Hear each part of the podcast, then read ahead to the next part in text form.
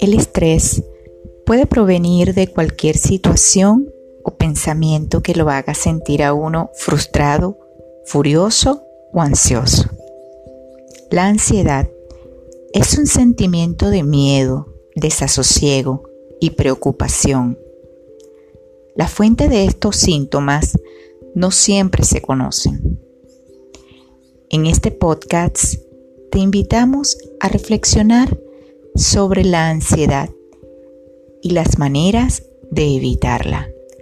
Mi nombre es Ennis Hernández y acompáñame para aprender juntos a cómo combatir este trastorno.